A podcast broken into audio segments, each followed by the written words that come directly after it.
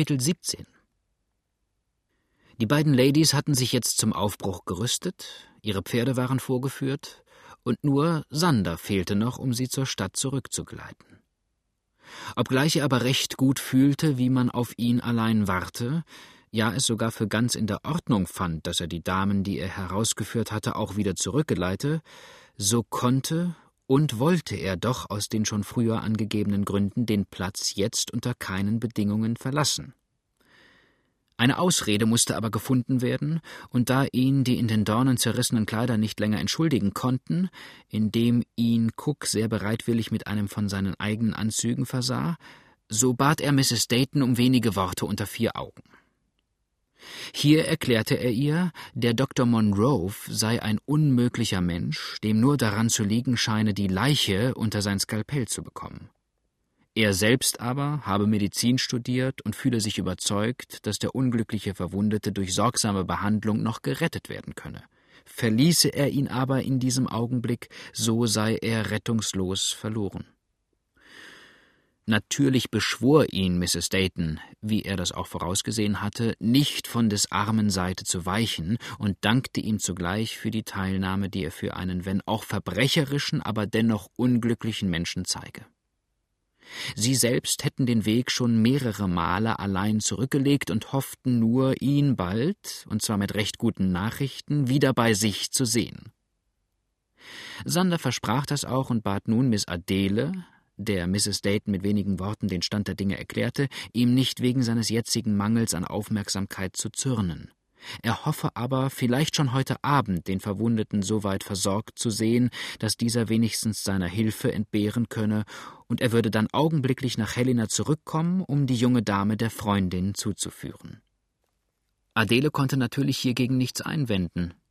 Alle kannten ja auch den Dr. Monroe und fürchteten den entsetzlichen Menschen, von dem das Gerücht vielleicht noch schrecklichere Sachen erzählte, als verbürgt waren. Missmutig aber bestieg sie ihr kleines Pony und sprengte, nach allerdings herzlichem Abschied von den beiden gutmütigen Frauen und mit dem Versprechen recht baldiger Rückkehr, schweigend voran in den heimlichen Schatten des Waldes. Sie war verdrießlich, ärgerlich über sich selbst und über Sie wusste oder wollte nicht wissen, über wen sonst noch. Und das kleine Tier, das sie trug, fühlte plötzlich so scharfen und ungewohnten Peitschenschlag, dass es erschreckt scheute und dann in raschem Galopp den schmalen Pfad entlang flog. Mrs. Dayton konnte kaum Schritt mit dem Wildfang halten. Indessen saß Dr. Monroe neben dem Mulatten und beobachtete aufmerksam und wie es schien mit wohlwollender Zufriedenheit die schmerzdurchzuckten Züge des Unglücklichen, während Sander am Kamin lehnte und ungeduldig seine Nägel kaute. Endlich schien der Mann des Messers einen Entschluss gefasst zu haben. Er stand auf, ging an den Tisch und fing an, die kleinste der Sägen hier und da nachzufeilen.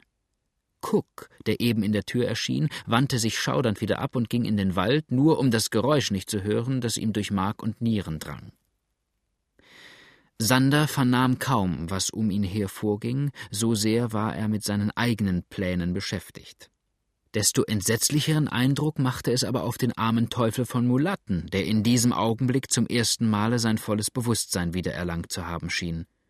Wenige Sekunden starrte er, von keinem der Männer beachtet, nach dem Doktor hinüber, dann aber, als ob ihm eine Ahnung dessen, was ihn erwartet, dämmerte, sank er stöhnend auf sein Lager zurück.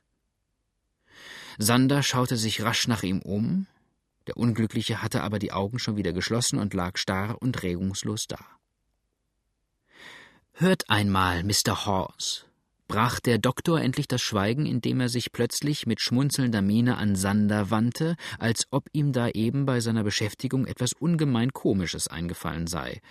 Es ist doch eigentümlich, wie man manchmal in der Praxis, so alt und erfahren man auch sein mag, irgendeinen lächerlichen Schnitzer macht.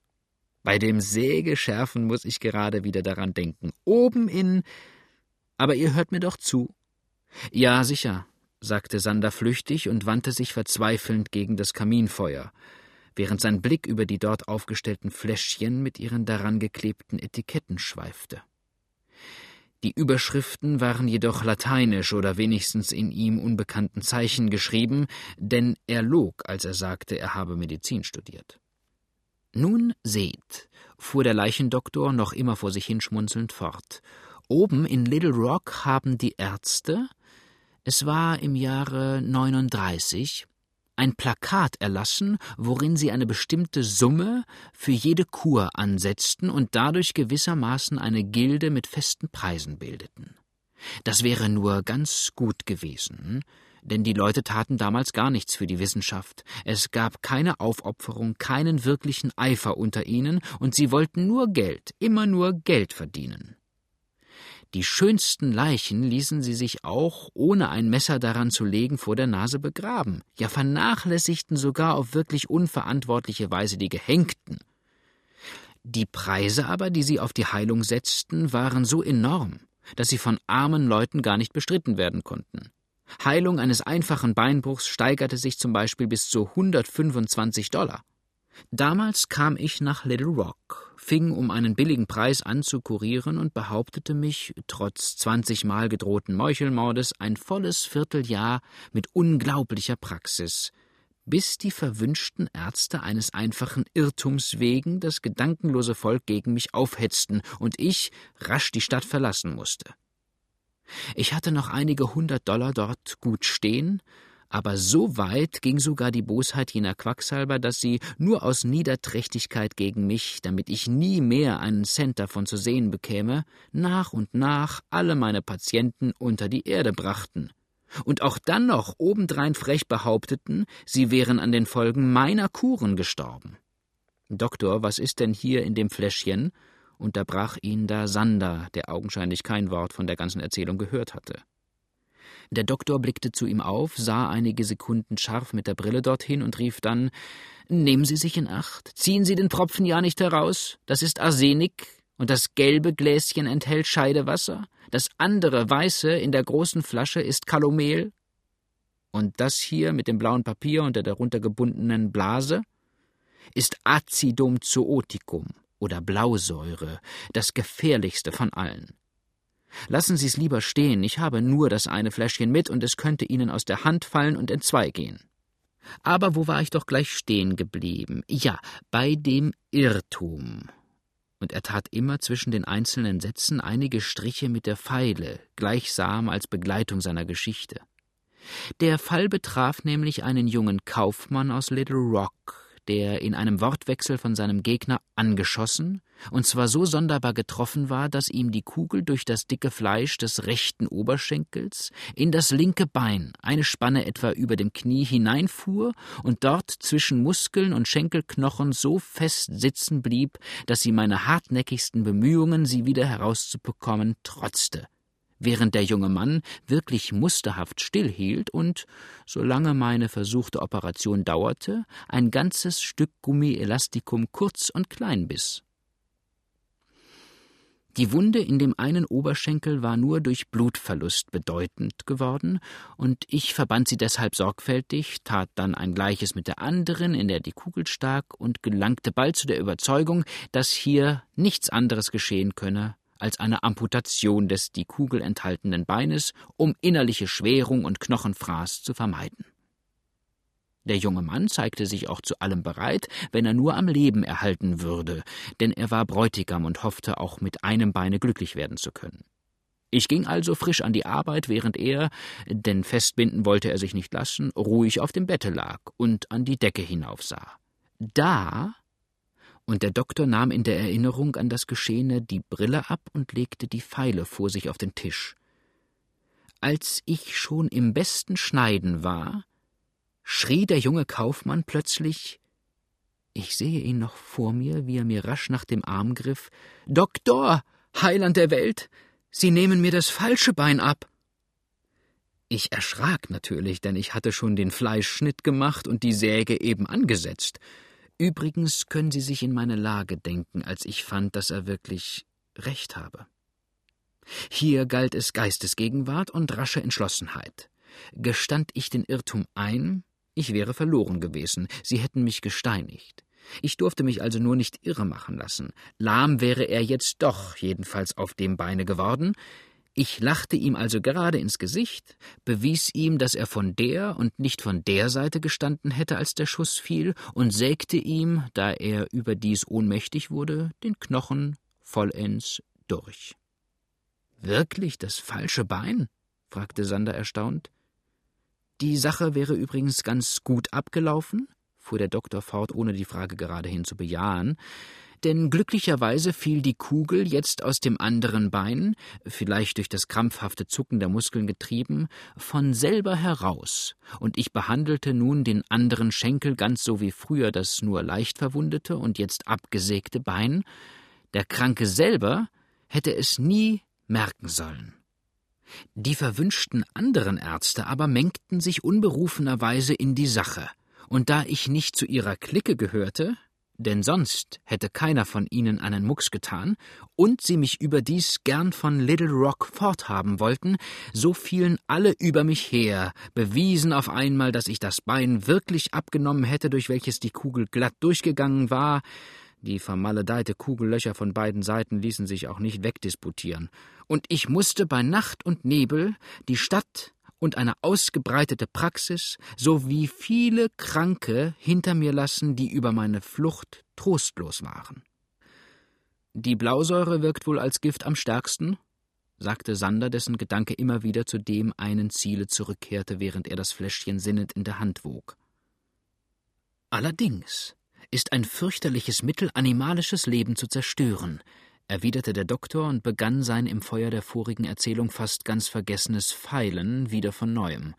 Eine Verbindung von Cyane und Wasserstoff zieht den Tod durch plötzliche allgemeine Lähmung des ganzen Nervensystems nach sich, aber sehr gefährliche Medizin zugleich.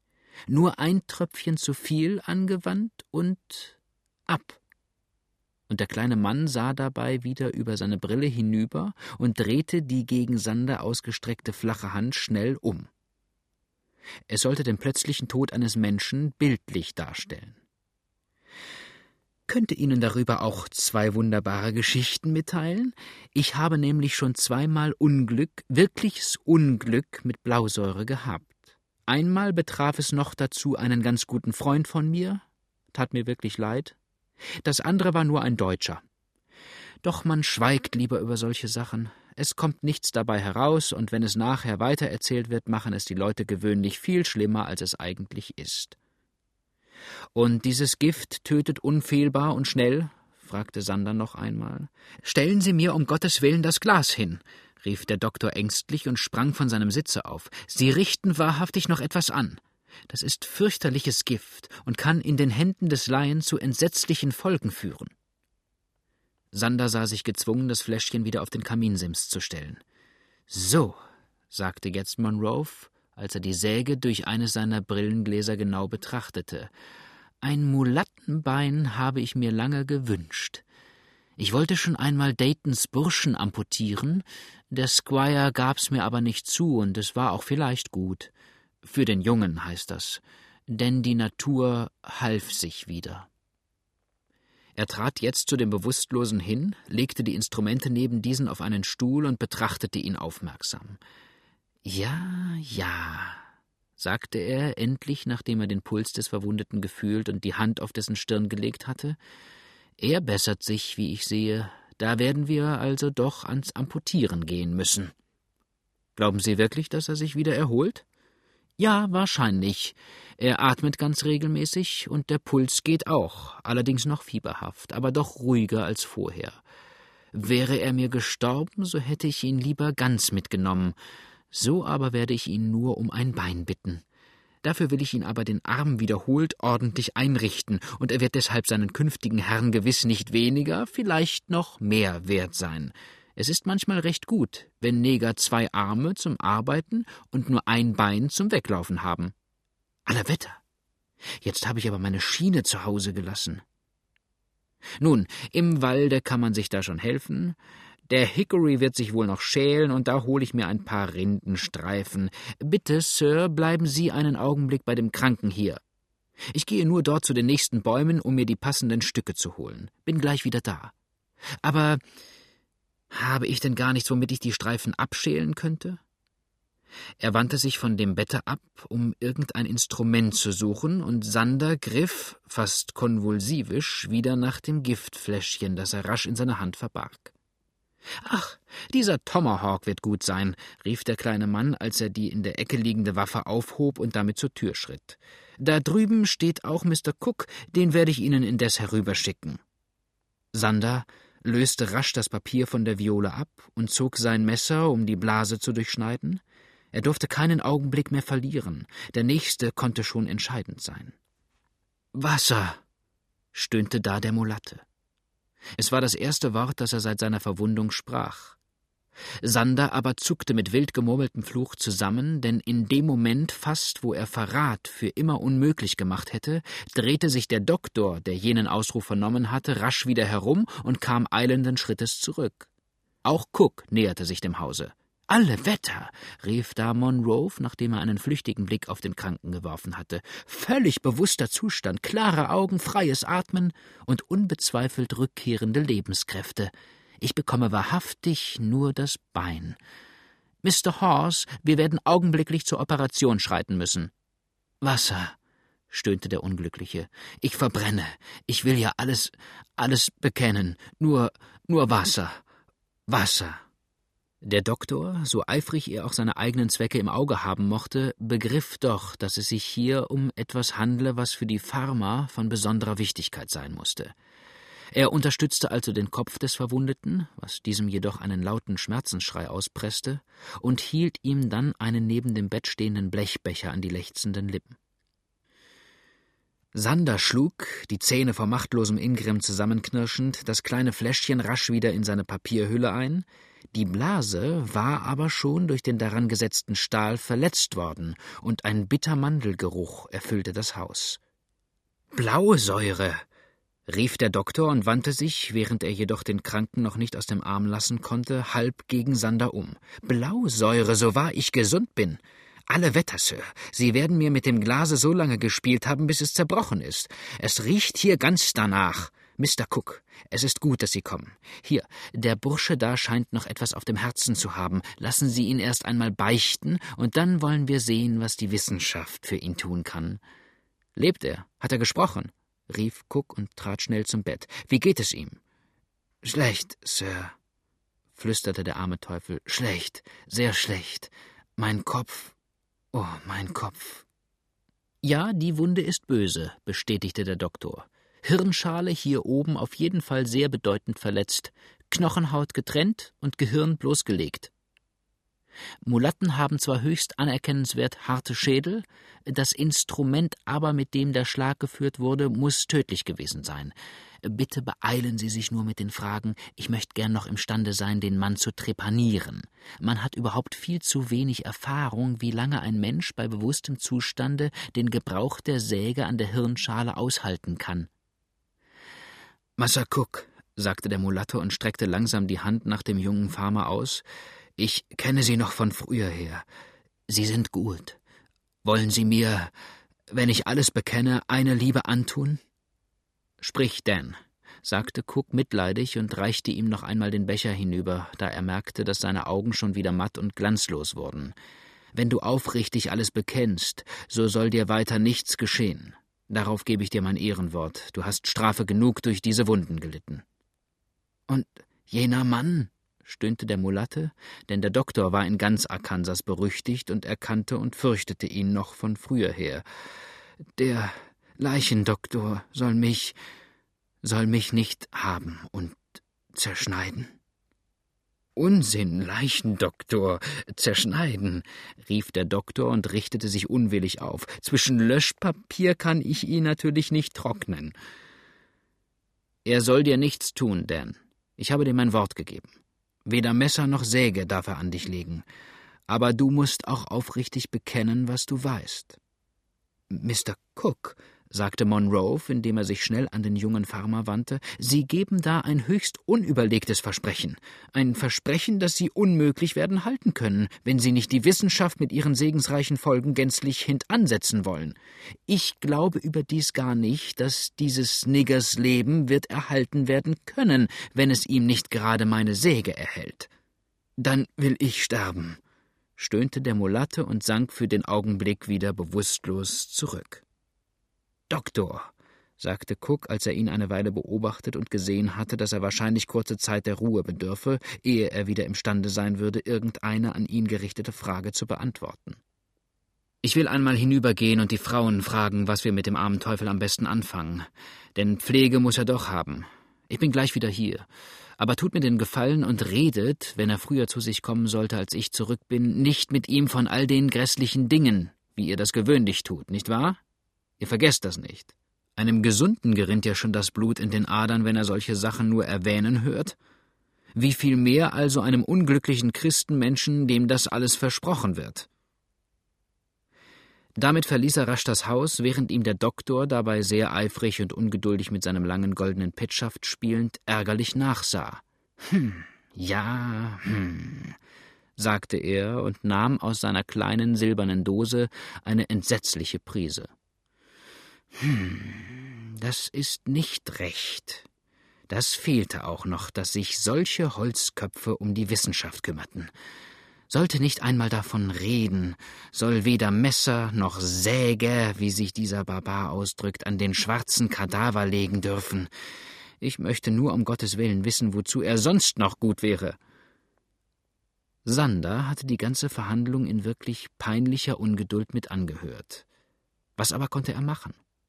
Einen Schritt tun, der auf ihn selbst den Verdacht lenkte, und dann fliehen? Er hatte erst an diesem Morgen gesehen, wie die Hinterwäldler eine Spur verfolgten. Überdies war es ja noch nicht einmal gewiss, ob der Mulatte um die Existenz der Insel wirklich wusste, und unnütz in eine solche Gefahr zu laufen, wäre mehr als töricht gewesen. Da brachten ihn des Farmers letzte Worte und des Doktors Unwillen darüber auf einen neuen Gedanken. Vielleicht konnte der Arzt gewonnen werden, ihm beizustehen, wenn er seine Liebhaberei mit zu Hilfe rief. Und nach kurzem Überlegen sagte er, indem er sich an den grimmig auf und ablaufenden kleinen Mann wandte, Dr. Monroe, Sie sollten sich nicht über einen Menschen wundern, der weder von Arznei noch Wissenschaft einen weiteren Begriff hat als dass Indienphysik auf die eine und Rizinusöl auf die andere Art wirkt. Was hält uns denn ab, doch zu tun, was wir wollen.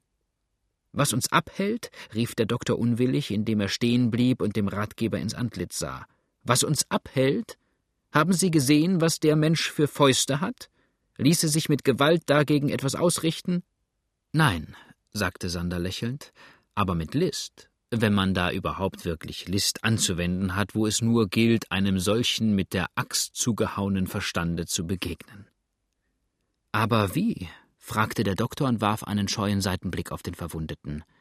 Er verbietet Ihnen Hand oder vielmehr Instrument an den Lebenden zu legen, sagte Sander.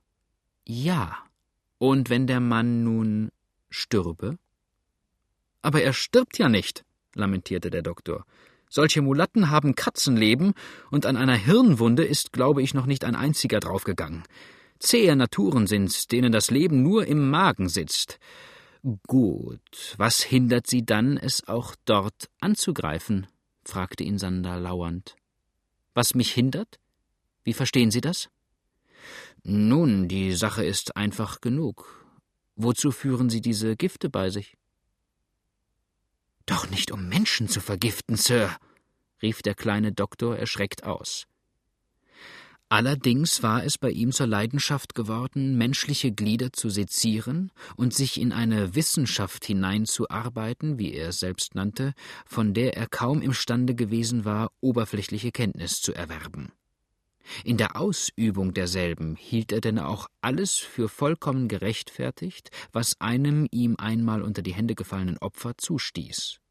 Nie aber hätte er es so weit getrieben, wirklich Mord zu begehen, um eben dieser Leidenschaft zu frönen. Ja, der Gedanke war vielleicht noch nicht einmal in ihm aufgestiegen. Denn er starrte den jungen Verbrecher mehrere Sekunden lang ganz erstaunt und bestürzt an. Als Sander einsah, dass er vielleicht gleich beim ersten Anlauf ein wenig zu weit gegangen sei, lenkte er rasch wieder ein und sagte äh, Verstehen Sie mich nicht falsch, Sir, nicht tödliches Gift würde ich dem Burschen geben, nur irgendeinen unschädlichen, aber doch dahin wirkenden Trank, dass er in einer Art Starrkrampf liegen bliebe, wo sie dann nicht allein imstande sein würden, ihn mit fortzunehmen, da die unwissenden Farmer das sicherlich für den Tod selbst hielten, sondern ihn auch, ein Sieg der wirklichen Kunst, wiederherzustellen. Hm, so, ja, so, auf die Art meinten Sie das. Hm, ja, das wäre vielleicht eher möglich. Da könnte man zum Beispiel. Seine Rede wurde hier durch Cook kurz abgeschnitten, der in diesem Augenblick mit einem großen Blechbecher irgendeines kühlenden, von Mrs. Lively selbst bereiteten Getränks in der Tür erschien und ohne weitere Umstände zum Lager des Kranken schritt. Dan, sagte er hier, Dan, wie geht es dir? Besser, flüsterte der arme Teufel nach kleiner Pause, während er die Augen aufschlug und einen leisen Dank murmelte, als ihm Cook den Becher an die Lippen hielt. Massa Cook, ihr seid gut, sagte er dann, während er mit einem tiefen Seufzer wieder zurücksank. Recht gut, aber lasst die beiden Männer einmal hinausgehen. Will euch, will euch wichtige Nachrichten mitteilen. Die beiden Herren da, Dan? Die mögen da bleiben, meinte Cook. Es ist doch kein Geheimnis, was mich allein betrifft. Nein, stöhnte Dan, und man sah ihm an, wie schwer ihm das Reden wurde. Nein, nicht allein. Geht alle an in Arkansas. Viel böse Bukras. Will's euch aber allein sagen. Cook bat nun die beiden Männer, das Zimmer einen Augenblick zu verlassen. Sander natürlich suchte alle möglichen Entschuldigungen vor, um nur wenigstens in der Nähe zu bleiben. Da der Mulatte aber unter keinen anderen Bedingungen reden wollte, bestand Cook fest darauf, und er musste sich zuletzt fügen. Cook und Dan hatten nun eine gar lange und heimliche Konferenz miteinander, bei der selbst der Pflock innen vor die Tür geschoben worden war, um dadurch auch die geringste Störung zu vermeiden. Erst als Dan, vom vielen Reden erschöpft, wieder ohnmächtig wurde oder doch in einer Art bewusstlosen Zustand verfiel, rief der junge Farmer die beiden Frauen herüber, die sich erboten hatten, die Wunden zu besorgen, und besprach sich nun, während es sich der Doktor nicht nehmen ließ, wenigstens gleichfalls hilfreiche Hand anzulegen, mit dem vermeintlichen Mr. Hawes über das, was er eben von des Mulatten Lippen gehört. Obgleich Dan recht gut das Bestehen der Insel kannte, da Atkins schon sehr viele Pferde dorthin besorgt und ihn selbst einmal bis zum Stromufer mitgeschickt hatte, war er doch nicht imstande, die Lage derselben genau anzugeben. Ja, er wusste nicht einmal bestimmt, ob sie dicht über Helena oder weiter abwärts liege, wenn er sie auch in der Nähe dieser Stadt vermutete. So viel aber sagte er als gewiss aus, dass sich die Bewohner derselben fürchterlicher Verbrechen schuldig gemacht hätten, und Cook wollte jetzt nur noch die Rückkunft der Freunde abwarten, um augenblicklich die entscheidenden Schritte zu tun. Diese nämlich sollten nicht nur dahin gehen, jenes Raubnest aufzuheben, sondern auch die Verbrecher selbst zu überraschen und sie den Arm strafender Gerechtigkeit fühlen zu lassen. Früher hatte er schon gehört, dass Sander mit dem Mississippi ziemlich vertraut sei, und er verlangte nun von ihm zu hören, wie man der gesetzlosen Bande am besten, und zwar so beikommen könne, dass ihre Flucht verhindert werde. Sander schaute lange und sinnend vor sich nieder. Seine schlimmsten Befürchtungen waren eingetroffen. Ihrer aller Leben war bedroht, ihr Schlupfwinkel verraten, und er selbst stand machtlos da, konnte den Verräter nicht züchtigen, ja wusste im ersten wirren Augenblick selbst weder Rat noch Tat, diesem fürchterlichen Schlage zu begegnen. In seinem ersten Schreck suchte er denn auch, ehe er irgendeinen anderen Plan fassen konnte, die Sache geradehin als unglaublich und unwahrscheinlich darzustellen und meinte, der Mulatte habe allem Anschein nach solch tolle, wahnsinnige Schreckbilder nur erfunden, um sein eigenes Leben zu retten, seine eigene Haut in Sicherheit zu bringen. Davon wollte Cook aber nichts wissen, und erst als Sander merkte, dass er ihn auf keinen Fall dazu bringen würde, des Mulatten Aussage zu missachten, beschloss er, nach einem anderen, nach dem letzten Plane vorzugehen. Cook war allerdings jetzt noch der einzige Mensch, der um das Geheimnis wusste, und wäre er mit ihm allein im Wald gewesen, wer weiß, ob er da nicht versucht hätte, sein Leben zu nehmen. Hier aber wäre das für ihn mit zu großer persönlicher Gefahr verknüpft gewesen, und überdies genügte es ihm ja, die Entdeckung der Insel nur noch zwei Tage hinauszuschieben. Bis dahin behielt er vollkommene Zeit, seine Freunde zu warnen. Die Beute konnte dann rasch verteilt und alle konnten in Sicherheit sein, ehe die schwerfälligen Waldleute in der Lage waren, einen Schlag gegen sie auszuführen. Gut, Sir, sagte er nach langem, ernstem Nachdenken zu dem Farmer, wenn Sie denn wirklich glauben, dass jener Bursche die Wahrheit gesagt hat und gesonnen sind, eine Bande, wie er sie beschreibt, auszuheben, so dürfen Sie das nicht als ein Kinderspiel betrachten. Denn solche Burschen, wenn sie wirklich existieren würden, da für sie alles auf dem Spiele steht, auch wie Verzweifelte kämpfen. Fallen sie also nicht mit der gehörigen Macht über sie her, so geben sie ihnen nur eine Warnung und finden später das Nest leer. Und ich kenne den Mississippi und seine Ufer zu genau, und Sie vielleicht auch, um Ihnen nicht die feste Versicherung geben zu können, dass an eine Verfolgung dann nicht mehr zu denken ist. Wollen Sie also das, was Sie vorhaben, auch mit Erfolg tun, so bereden Sie die Sache heute Abend mit Ihren Freunden, benachrichtigen Sie dann morgen Ihre Nachbarn und kommen Sie morgen Abend oder Sonntag früh nach Helena. Ich selbst will augenblicklich nach Helena reiten, dort den Richter davon in Kenntnis setzen und dann nach Sinkville hinüberfahren, um dort ebenfalls alles an waffenfähigen Leuten aufzubieten. Sonntagnachmittag spätestens bin ich wieder in Helena, und dann müssen wir noch an demselben Abend den Schlag ausführen, da wir keine lange Zeit darüber versäumen dürfen. Dies alles leuchtete dem jungen Farmer, der Sander natürlich nicht selbst in Verdacht haben konnte, vollkommen ein.